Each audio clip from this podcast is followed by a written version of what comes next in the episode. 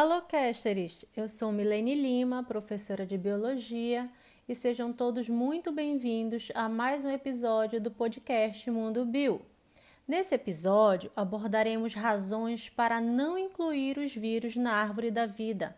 Hum, este episódio é baseado no artigo 10 Reasons to Exclude Virus from the Tree of Life, de David Moreira e Purificação Lopes Garcia, publicado em 2009. Que dicotomia, hein? Diante do episódio passado. Quero saber como você resolve essa questão. Ser ou não ser? Esse episódio é dividido em duas partes. Penso que até Shakespeare não imaginava essa dicotomia, nem filosofando. Agora vamos pontuar as razões para exclusão e você vem comigo.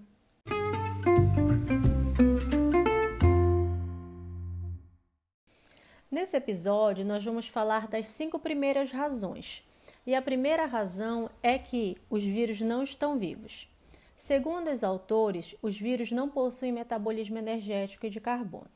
E eles não estão vivos. Exemplificam comparando com os vírus de computador, os vírus de computador podem ser projetados para produzir cópias de si mesmo, com leves alterações no seu código. Isso os torna entidades em evolução, que passam por seleção devido a sua capacidade de infectar novos computadores e se espalharem, e por sua resistência aos antivírus. Mas poucas pessoas diriam que estes vírus estão vivos. E você, o que diria? Outra questão fundamental, segundo eles, e que acaba sendo esquecida, é que os vírus não se replicam e nem evoluem, eles são evoluídos pelas células. Mesmo que alguns vírus codifiquem suas próprias, as suas próprias polimerases, algumas delas sujeitas a erros, sua expressão e função requerem um maquinário celular, ou seja, sem célula, sem evolução viral. Como eles são parasitas moleculares perfeitos, os vírus dependem completamente do metabolismo das células, não apenas para sua reprodução, mas também para sua evolução.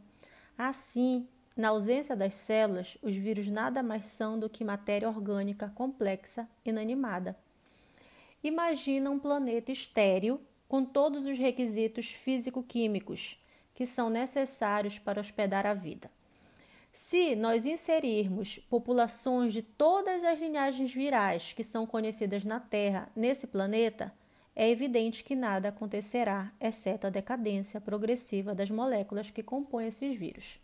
Ao contrário de que, se nós inseminarmos esse planeta com populações de espécies bacterianas, a vida provavelmente se automanteria, se reproduziria e se evoluiria, colonizando o planeta de forma estável. A segunda razão é que os vírus são polifiléticos. O que é isso? Uma árvore filogenética é uma representação conceitual de relacionamentos evolutivos entre táxons. Por mais de um século, foi reconhecida que uma árvore filogenética só pode ser estudada pelas características que foram herdadas do último ancestral comum desses táxons. Isso é, a análise filogenética adequada deve ser apenas baseada na homologia isso torna impossível para a inclusão dos vírus na árvore da vida, embora alguns genes sejam compartilhados em algumas linhagens virais específicas e no seu hospedeiro celular. Os vírus, como um todo, não compartilham características homólogas com as células. Além disso, nem um único gene é compartilhado por todos os vírus ou linhagens virais. Portanto, de uma perspectiva da filogenia molecular, Vírus como um todo não podem ser comparados nem entre si próprios e nem com os organismos celulares que povoam a árvore da vida. A terceira razão é que eles não possuem linhagens virais ancestrais. Não existe um único gene compartilhado por todos os vírus, diferente do que ocorre nas formas celulares conhecidas de vida, que compartilham o gene 16S encontrado no RNA ribossomal então, levando-se em consideração o que se sabe sobre a estrutura viral e evolução do genoma, existem duas alternativas que possibilitam explicar a presença de proteínas comuns em linhagens distintas. O primeiro é a convergência e o segundo é a transferência horizontal de genes. O que é isso? A convergência estrutural ocorre em proteínas sob forte seleção, com sítios ativos de enzimas. Este também pode ser o caso para as proteínas do capsídeo viral ou para as glicoproteínas virais e bacterianas que são envolvidas na entrada da célula, sugerindo que esse tipo de arquitetura molecular é propenso à convergência. A segunda, a transferência horizontal de genes, pode mover genes entre espécies extremamente distantes, o que poderia explicar por que diferentes vírus compartilham alguns genes. Elevadas taxas de transferência horizontal de genes são um enorme problema na busca para reconstruir a história evolutiva das diferentes linhagens virais, sejam essas linhagens recentes ou compactas. A quarta razão é que hospedeiros distantes não significam antiguidade. O fato de que algumas linhagens virais infectam hospedeiros filogeneticamente distantes às vezes é usado como prova da sua origem antiga. Isso requer um modelo de coevolução entre vírus e hospedeiro, ou seja, que se os vírus especiam após o seu hospedeiro também especiar.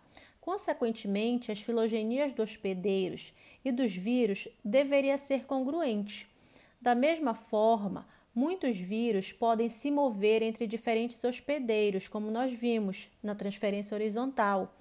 Nós sabemos que alguns vírus podem mudar de hospedeiros. Por exemplo, o HIV veio dos primatas. Existe uma cepa de um vírus chamado de Flockhouse, um membro da família Nodaviridae, que geralmente infecta insetos, mas também pode infectar hospedeiros tão distantes quanto plantas e fungos. Tal mudança de hospedeiros podem levar a falsas inferências de uma origem antiga para linhagens virais generalizadas, se esse for baseado apenas na diversidade de hospedeiros, em vez de uma análise filogenética cuidadosa de marcadores virais e hospedeiros para encontrar evidências necessárias para a sua coevolução.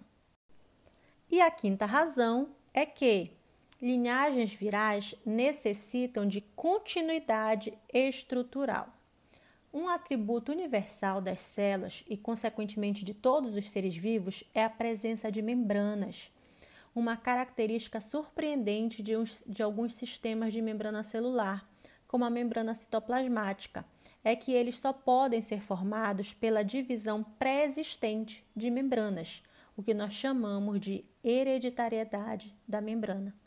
Essas membranas foram, portanto, chamadas de membranas genéticas. O conceito de membrana na hereditariedade implica a persistência da membrana citoplasmática, das primeiras células até as células contemporâneas. Em contraste, não há uma evidência de uma continuidade estrutural nos vírus. Todos os seus constituintes virais são sintetizados de novo em cada ciclo de infecção viral pela maquinaria molecular das células parasitadas. Isso aplica-se também ao envelope da membrana lipídica, que caracteriza algumas famílias virais. Considerando que a existência de uma membrana genética fornece fortes evidências que todas as células modernas são derivadas de um único ancestral comum, a sua ausência nos vírus é uma evidência adicional para a sua origem polifilética. Então, apresentamos até aqui cinco razões para se excluir os vírus da árvore da vida. No próximo episódio, nós apresentaremos mais cinco. O que você achou até aqui dessas cinco razões? Você acha que já, eles já devem ser excluídos da árvore da vida? Obrigada a todos pela audiência. Não percam o próximo episódio da série Vírus, Ser ou Não Ser. Espero vocês com as cinco últimas razões para se excluir os vírus da árvore da vida. E um grande abraço.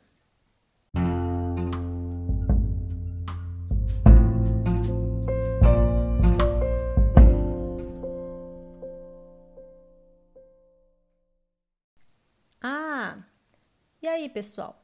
Quero saber se vocês gostaram do episódio de hoje, da série Vírus Ser ou Não Ser. Fique ligado no Mundo Bio Podcast todas as quartas-feiras, 10 horas da manhã, com novos episódios. Você também pode falar conosco através do nosso e-mail podmundobio@gmail e também pode nos seguir nas redes sociais, no Instagram arroba Bio Podcast e no Facebook Mundo Bio. Aguardo você na próxima quarta-feira com mais um episódio do Mundo Bio Podcast. Até lá!